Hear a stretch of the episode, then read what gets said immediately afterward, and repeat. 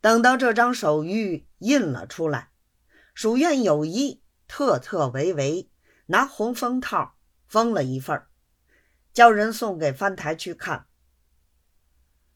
翻台看了一遍，哈哈的笑了两声，搁在一旁，不去理会。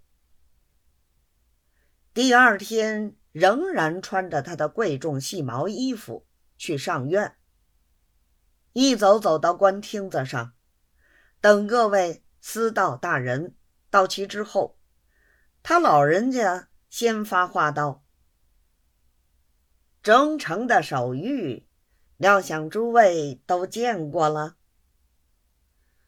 各位大人齐说：“见过。”翻台道。像我们这样做官，一定发不了财。众人听他说的诧异，一起要请教。翻台道：“像我们这位忠诚大人，吃亦不要，穿亦不要，整几十万两银子存在钱庄上生利，银子怎么不要多出来呢？”我们呢，穿又讲究，吃又讲究，缺好已不会剩钱，缺不好更不用说了。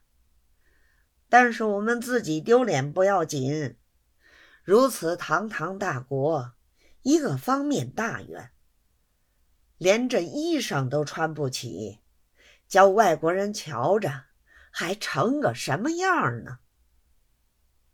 如今正闹着借洋债、开铁路，你穷到这步田地，外国人谁相信你？谁肯借钱给你用？翻台这话一半是装论，一半是戏言。他原仗着他自己腰把子硬，所以才敢如此。其余的官儿。只有相对无言，不敢回答一语。